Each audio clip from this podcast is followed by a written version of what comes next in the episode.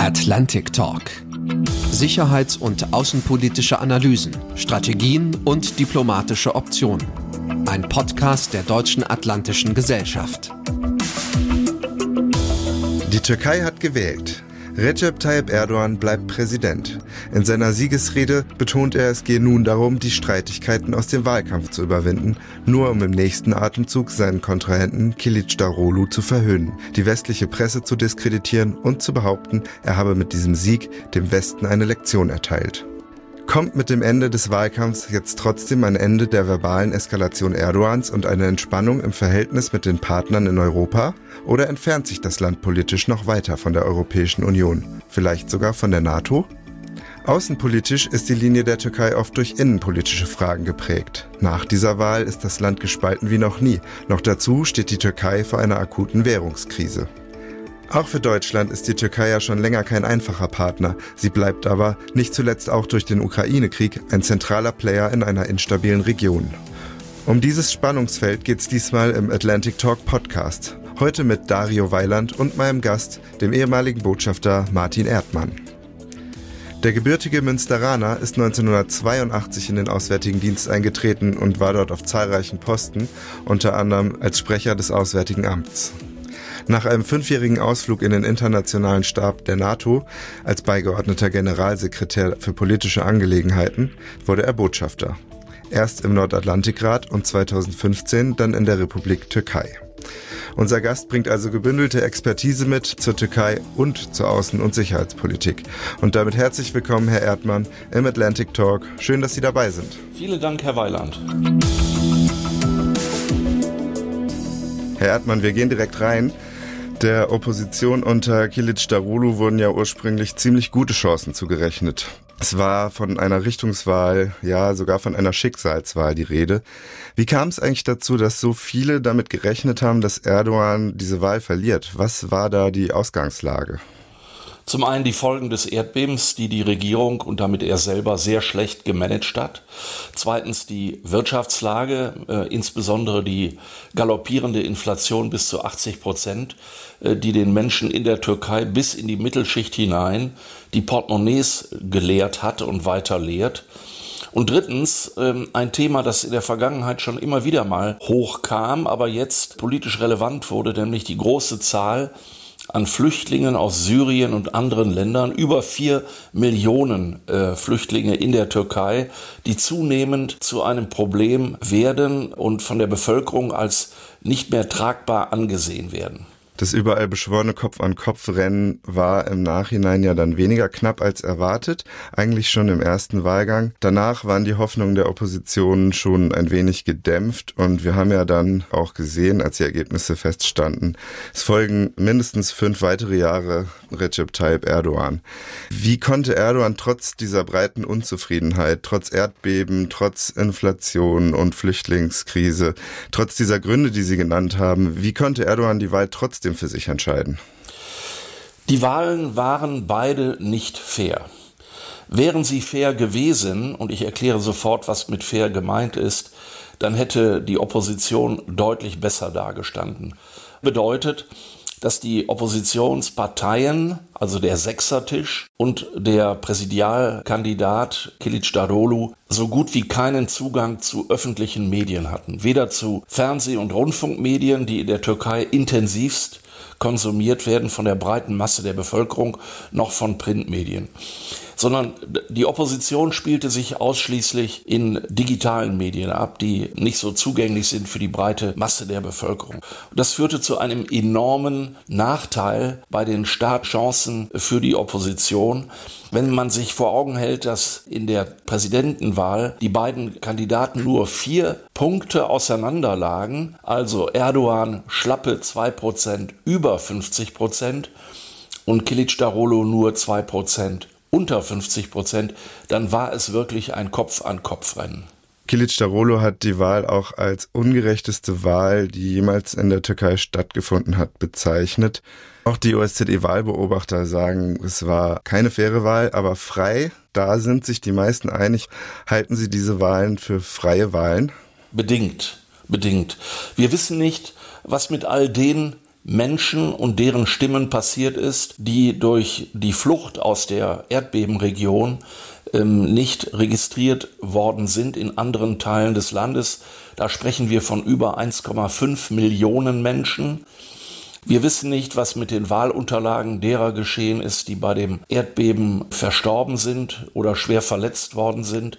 Also da gibt es doch erhebliche Zahlen, die ähm, jedenfalls vermuten lassen, dass die Wahl in dem Sinne nicht frei war. Sprich, frei bedeutet ein Bürger eine Stimme. In dem Sinne, glaube ich, wird man von eingeschränkter Freiheit sprechen müssen, aber von totaler mangelnder Fairness. Da äh, kam ja dann auch die Kritik, dass die Wahlergebnisse vom ersten Wahlgang gar nicht veröffentlicht wurden von der obersten Wahlbehörde und dass man auf die 2018er Wahlergebnisse nicht mehr zugreifen konnte online. Naja, schauen wir, wie die Wahlen bei uns äh, funktionieren. Da gibt es äh, den ähm, obersten Wahlleiter, der zu Transparenz verpflichtet ist und der die Stimmabgaben im Detail veröffentlicht und der das amtliche Wahlergebnis am Ende dem Publikum vorstellt. Und dieses amtliche Wahlergebnis mit all seinen Details ist etwas, was permanent zugänglich ist, was in den Annalen der Bundesrepublik Deutschland niedergelegt ist. Und so gehört sich das in jedem demokratischen Staat. Und das ist eben in der Türkei nicht so. Da wird sehr stark mit Nebelkerzen gearbeitet, mit Beseitigung von genauen Zahlen, mit mangelnder Transparenz. Und insofern ist das Wahlgeschehen insgesamt nicht detailliert nachvollziehbar. Obwohl Erdogan ja den aggressiven nationalistischen Wahlkampf gefahren ist, hatte sich Kilic Darulu vor den Parlamentswahlen noch um Dialog und Kompromiss bemüht und wirkte eigentlich relativ besonnen bis zur Stichwahl. Dann wurden die Töne bissiger und vor allem nationalistischer. Sein neues Ziel war die Abschiebung von angeblich 10 Millionen Syrern. Erdogan hat von 4 Millionen gesprochen. Und obwohl die Türkei das Land gewesen ist, das in den 2010er Jahren weltweit am meisten Geflüchtete aufgenommen hat, war dieses Flüchtlingsthema vorher ja noch nie so explizit auf der türkischen Tagesordnung. Das ist jetzt vorbei. Was bedeutet das für das Flüchtlingsabkommen mit der EU? Das Flüchtlingsabkommen steht äh, wieder auf dem Prüfstand, weil nach äh, zweimal drei Jahren, also jetzt im Jahr 2023, es ähm, neu verhandelt werden muss. Die Frage ist, in welchem Kontext das geschieht. Wird es zu massenhaften Abschiebungen kommen, wie vom Präsidenten und auch dann vom Oppositionsführer angekündigt? Was sind die Zahlen, von denen man ausgehen muss? Zehn Millionen erscheint nach allem, was wir wissen, was internationale Organisationen gelistet haben, als deutlich äh, zu viel. Maximal wird man von etwa 5 bis 5,5 Millionen ausgehen müssen. Aber das Problem wird zunehmend zu einem brennenden Problem in der Türkei und insofern wird die türkische Führung, also Erdogan, sich dessen annehmen müssen ähm, auch mit Blick auf die Frage, äh, was das für Europa bedeutet und was die Europäer tun können, um äh, der Türkei zu helfen, syrische Flüchtlinge zum Beispiel nach Syrien zurückzubringen, dort Wohnquartiere aufzubauen, etc. etc. Aber das wird ein Thema, das beide Seiten sehr beschäftigen wird in den nächsten Monaten. Und aus EU-Perspektive heißt es dann, dass Erdogan für die Weiterführung einen vermutlich hohen Preis verlangen wird, oder? Das lässt sich derzeit, vermutlich ja, aber das lässt sich derzeit an nichts festmachen. Äh, die, die Positionierung der türkischen Führung zur Flüchtlingsfrage steht noch aus. Die stand bisher im Schatten des Wahlkampfes. Da wurde mit grobem Geschütz gearbeitet, äh, in dem einfach nur von Abschiebung die Rede war. So leicht wird das nicht funktionieren. Äh, wie das genau ablaufen wird, was die Kosten sind und wie wir als Europäer uns daran beteiligen werden oder werden müssen, das steht noch dahin. Hm. Dieser Wahlkampf hat ja auch gezeigt, dass in der türkischen Gesellschaft und eben auch in der Opposition Werte vertreten werden, die man mit den Ideen der EU nicht mehr wirklich vereinen kann. Bisher wurde auch wegen des Flüchtlingsdeals ja oft aktiv weggeschaut, aber das scheint immer weniger möglich. Die Türkei ist weiter von einer EU-Mitgliedschaft entfernt als je zuvor. Formal, aber immer noch Beitrittskandidat. Ist es jetzt an der Zeit, diesen Status zu überdenken? Ich meine ja, mit der Türkei wurden 2005 Beitrittsverhandlungen aufgenommen. Das war vor 18 Jahren. Ähm, von den etwa 40 sogenannten Kapiteln, die dort zu regeln sind, ist etwa nur die Hälfte überhaupt geöffnet worden, also verhandelt worden, die andere Hälfte überhaupt nicht. Und von der Hälfte, die eröffnet worden ist, äh, ist bisher nicht ein einziges geschlossen worden. Mit anderen Worten, die Verhandlungen, Beitrittsverhandlungen treten seit 18 Jahren auf der Stelle und in diesen 18 Jahren, von den äh, etwa 20 Erdogan-Jahren, hat sich die Türkei grundlegend äh, so sehr verändert, dass die Startbedingungen des Jahres 2005 in weite Ferne zurückgerückt sind. Also man wird fairerweise sagen müssen, ein Beitritt der Türkei ist aus heutiger Sicht äh, eine Fata Morgana. Und wenn man Erdogans aktuelle öffentliche Reden ernst nimmt, kann man ja eigentlich auch nur zu dem Schluss kommen, dass ihn ein EU-Ausschluss heutzutage eigentlich nicht mehr weiter stören würde. Ist das wirklich so? Also die 50 Prozent derer, die sich mindestens an den Wahlurnen gegen Erdogan ausgesprochen haben, werden sicher sehr, sehr enttäuscht sein, sollte es zu einer Beendigung der Beitrittsverhandlungen kommen. Denn deren Hoffnung ist, dass Beitrittsverhandlungen ein Hebel darstellen zur inneren Reform der Türkei. Aber es hat sich gezeigt in den letzten 18 Jahren, dass das nicht der Fall ist. Äh, Im Gegenteil, die Entwicklung, wie beschrieben, ging in die ganz andere Richtung. Und insofern dürfen wir uns nicht mehr ein Ammenmärchen selbst äh, vorerzählen, das da lautet, die Beibehaltung der Beitrittsverhandlungen macht die Türkei zu einem stärker europäischen Land. Das wird man getrost beiseite schieben können, dieses Argument. Ich bin der Meinung, wir müssen uns überlegen, zunächst mal intern als Europäer, welchen transaktionalen Zustand wir mit der Türkei herstellen können. Dann müssen wir sehen, ob das überhaupt von der Türkei gewünscht ist.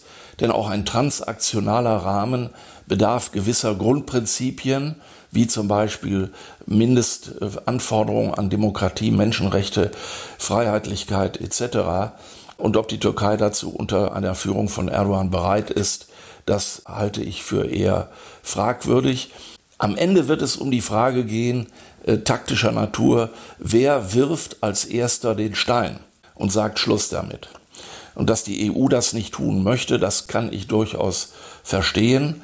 Äh, man soll Türen nicht zuschlagen, aber andererseits kann der Zustand, wie er jetzt existiert, nicht beibehalten werden. Das ist eine Lebenslüge unserer eigenen Öffentlichkeit gegenüber und übrigens auch gegenüber dem europäischen Steuerzahler. Auf Seiten der Türkei, wie sieht es da aus? Sie haben schon gesagt, die Idee ist ursprünglich, diesen Status als Beitrittskandidat zu nutzen, als Hebel zur inneren Reform. Was bedeutet es für die Türkei, Beitrittskandidat zu sein? Was haben die für Vorteile?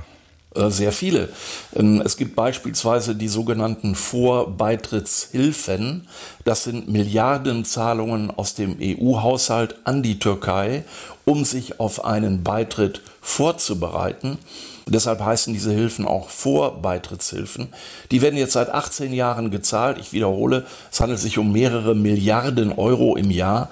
Damit sollen die Voraussetzungen geschaffen werden, ein Kandidatenland beitrittsfähig zu machen in vielen Bereichen. Das beginnt mit der Verbesserung von Rechtsstaatlichkeit, von freiheitlicher Gesellschaft bis hin zur Infrastruktur, bis hin zu Klärwerken. Ich habe das alles in meiner aktiven Zeit mitbegleitet und miterlebt, habe immer wieder teilgenommen an Eröffnungen von neuen Projekten, äh, die, die von der EU finanziert werden. Ähm, kurzum, der Beitrittskandidat hat schon sehr viel Profit davon, ähm, dass das System Erdogan natürlich kein Interesse hat an Beitrittsvorbereitungen hinsichtlich Rechtsstaatlichkeit und äh, Freiheitlichkeit. Das äh, liegt auf der Hand. Nehmen wir an, die EU würde den ersten Schritt gehen wollen und würde das Aufnahmeverfahren der Türkei beenden. Wie würde das dann konkret ablaufen? Dazu bedürfte es der Einstimmigkeit äh, unter den 27 EU-Mitgliedstaaten. Es müsste beschlossen werden, dass die Beitrittsverhandlungen fruchtlos waren und dass man sie deshalb einstellt. Das wird vermutlich politisch nur funktionieren auf EU-Seite indem man sich auf ein Aliot, auf eine Alternative einigt und die könnte bestehen in einem transaktionalen Rahmen, in einer Zollunion, die es ja schon gibt, die aber modernisiert werden müsste, also aktualisiert werden müsste. So etwas in der Art könnte ich mir vorstellen. Wenn ich mir aber die Diskussion allein schon in Deutschland jetzt dieser Tage anhöre, habe ich doch erhebliche Zweifel, ob man sich zu einem solchen Schritt wird durchringen wollen. Stattdessen werden wir mit dieser Lebenslüge weiter leben müssen.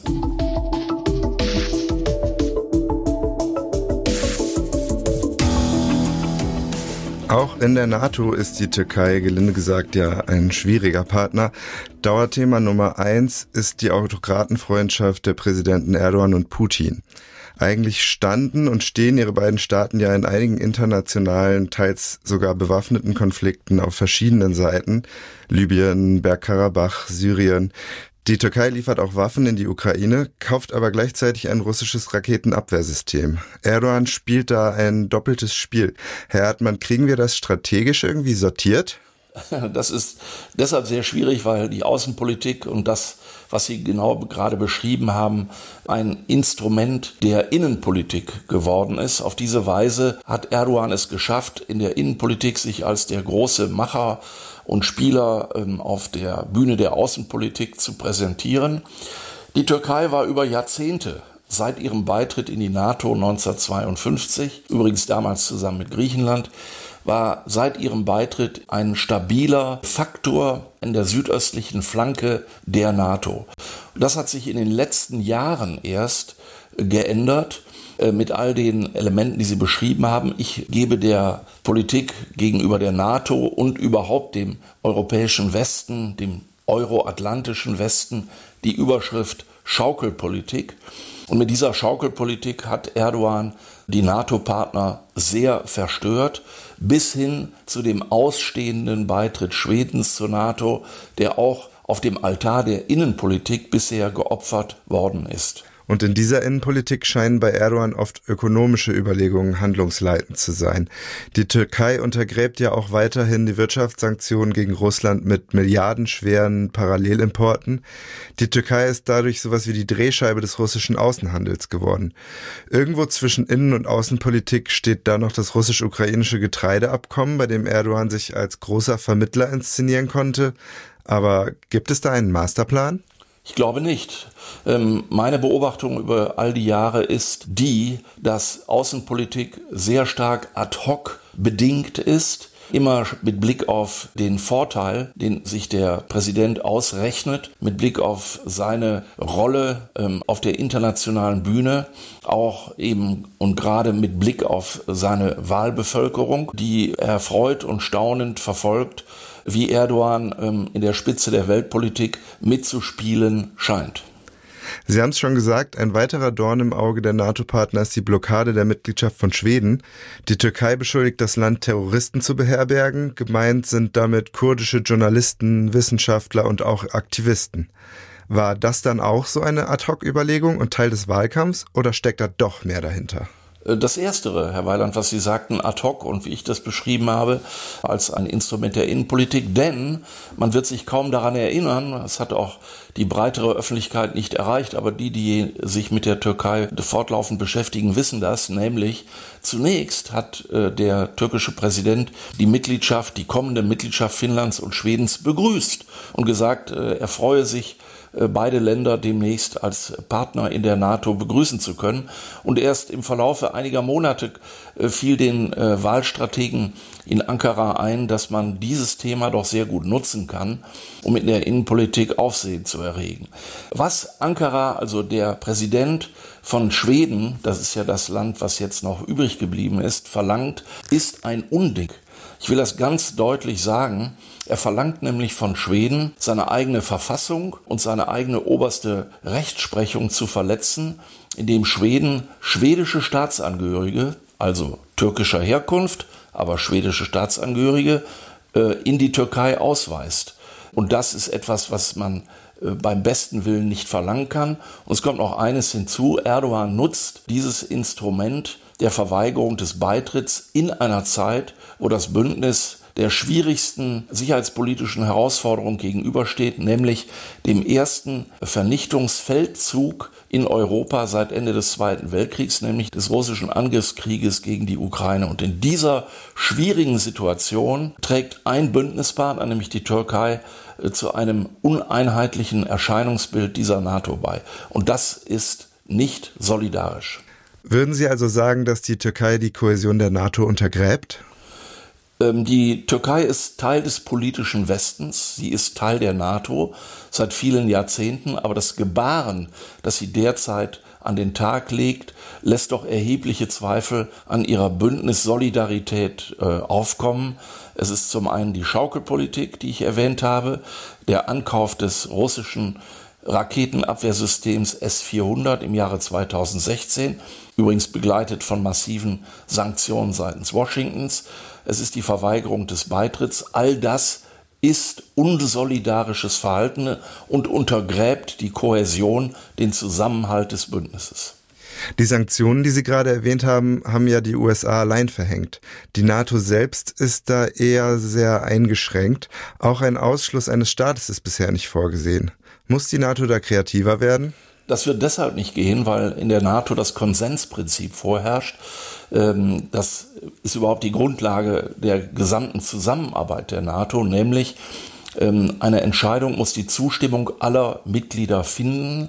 Und insofern wird es kaum möglich sein, den NATO-Vertrag mit einer Austritts- bzw. Ausschlussklausel zu versehen. Dem würden viele Mitglieder nicht zustimmen wollen. Und insofern wird sich an der Unfähigkeit des Bündnisses selber mit schwierigen Mitgliedern umzugehen, wohl nichts ändern. Das unterscheidet die NATO von der EU, wo es einen ganzen Sanktionsmechanismus in den Verträgen gibt, um Mitgliedstaaten, die sich nicht an die Regeln halten, Stichwort Ungarn oder Polen, zu sanktionieren.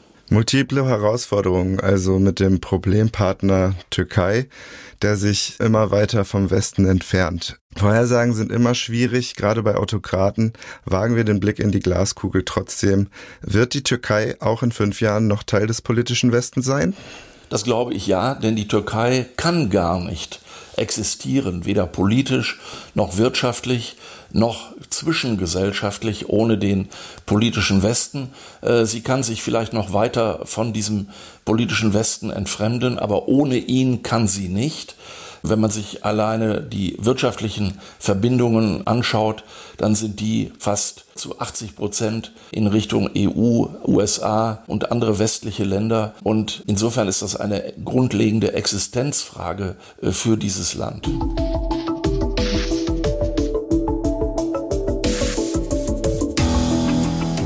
Herr Erdmann, Sie sind 2015 Botschafter in Ankara geworden. Die Gezi-Park-Proteste waren da noch keine zwei Jahre her.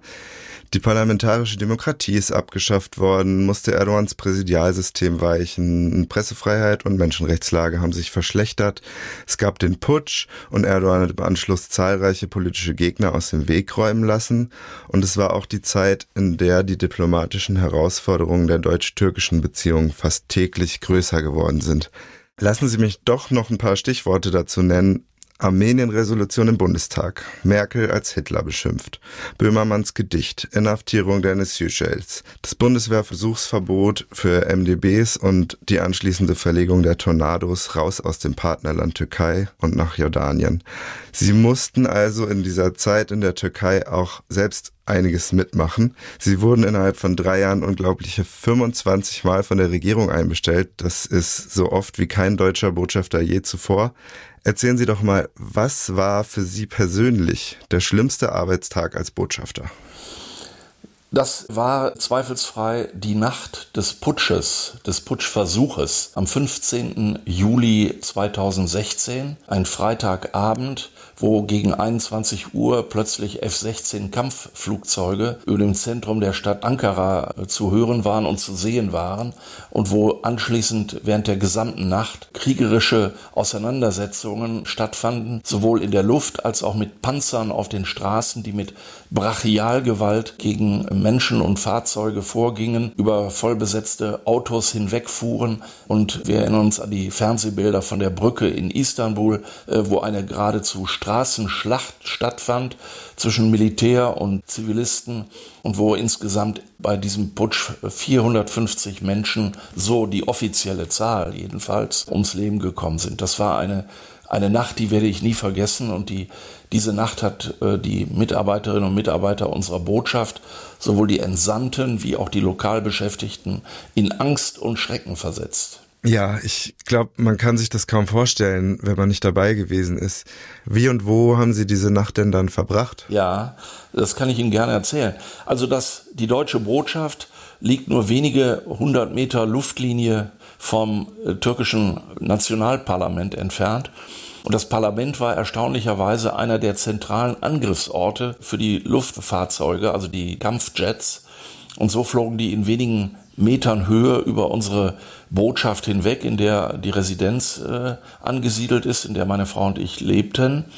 Und gegen 22 Uhr abends kamen dann unsere Sicherheitsleute, äh, also die deutsche Bundespolizei, und sagte, sie müssen hier raus, äh, sie müssen in den Bunker, äh, hier ist das zu gefährlich. Und dann sind wir also nachts mit Decken und Kissen in den botschaftseigenen Bunker marschiert und haben tatsächlich die ganze Nacht mit den anderen Angehörigen, die auf dem Gelände wohnen, dort in diesem Bunker verbracht. Ja, sehr eindrückliche Schilderung. Vielen Dank. Sie haben, wenn ich richtig gezählt habe, in Ihrer diplomatischen Laufbahn unter acht verschiedenen Außenministern gearbeitet. Mittlerweile haben wir mit Annalena Baerbock ja eine Außenministerin, die unter anderem bekannt ist für ihre klare Haltung zur feministischen Außenpolitik. Diese ausgerechnet in der Türkei als Botschafter zu repräsentieren, ist ja bestimmt keine leichte Aufgabe. Erdogan hat ja sogar direkt nach der Wahl gegen LGBTQ gehetzt und wird voraussichtlich demnächst weitere Frauenrechte einschränken. Sind Sie froh, dass Sie das nicht mehr machen müssen? Ich habe das immer als sehr sportliche Herausforderung angesehen. Also mein Einsatz für die LGBTIQ-Gemeinschaft in der Türkei zugunsten von Frauenrechten. Ähm, wir waren als deutsche Botschaft an der Speerspitze derjenigen, die sich für gesellschaftliche Freiheiten äh, in der Türkei eingesetzt haben.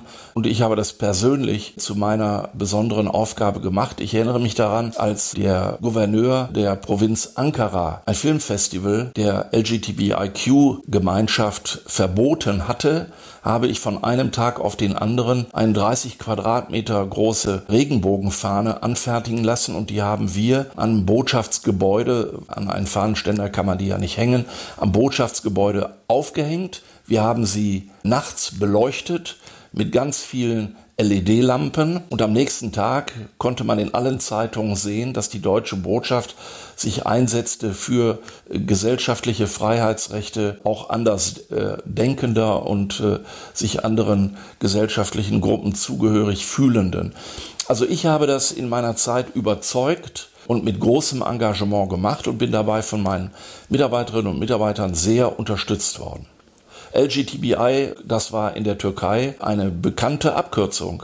Und es war eine Abkürzung, die aus Sicht der Regierung, also des Systems Erdogan, als Kampfabkürzung benutzt wurde, in dem Sinne nämlich, dass die Rechte dieser Gruppe beschnitten werden muss. Und das habe ich persönlich wirklich als Herausforderung gesehen. Äh, denn ähm, wenn man diesen Menschen ähm, ihrer Rechte beschneidet, dann äh, führt das zu einer Drangsalierung nicht nur dieser Menschen, sondern letztlich ist das ein Einfallstor für die Drangsalierung so vieler anderer. Insgesamt sind das ja doch alles sehr düstere Prognosen für die türkische Gesellschaft und für dieses gespaltene Land. Zum Abschluss möchte ich mit Ihnen noch kurz darauf schauen, welche besondere Verbindung die Türkei und Deutschland haben. Wieso und in welchen Punkten dürfen wir noch Hoffnung haben, dass sich durch diese Verbindungen die Beziehungen zur Türkei doch irgendwann wieder verbessern? Ähm, es gibt auf diesem Planeten keine zwei Länder und letztlich Gesellschaften, die so eng miteinander verbunden sind wie die deutsche und die türkische Gesellschaft. Und die Brücke hier sind nicht nur die 3,5 Millionen türkeistämmigen Mitbürger in Deutschland, äh, sondern auch die engen Beziehungen in so vielen anderen Bereichen. Sicherheitspolitik haben wir angesprochen, Flüchtlingspolitik haben wir angesprochen, aber auch die Wirtschaft ist ein ganz, ganz äh, großer Pfeiler in diesen Beziehungen. Und wenn ich sage auf diesem Planeten, meine ich damit zwei Länder, die geografisch weit voneinander entfernt sind und kulturell ähm, aus zwei völlig unterschiedlichen Traditionen herrühren. Ähm, insofern ist das Verhältnis Türkei-Deutschland in einem globalen Sinne schon einmalig.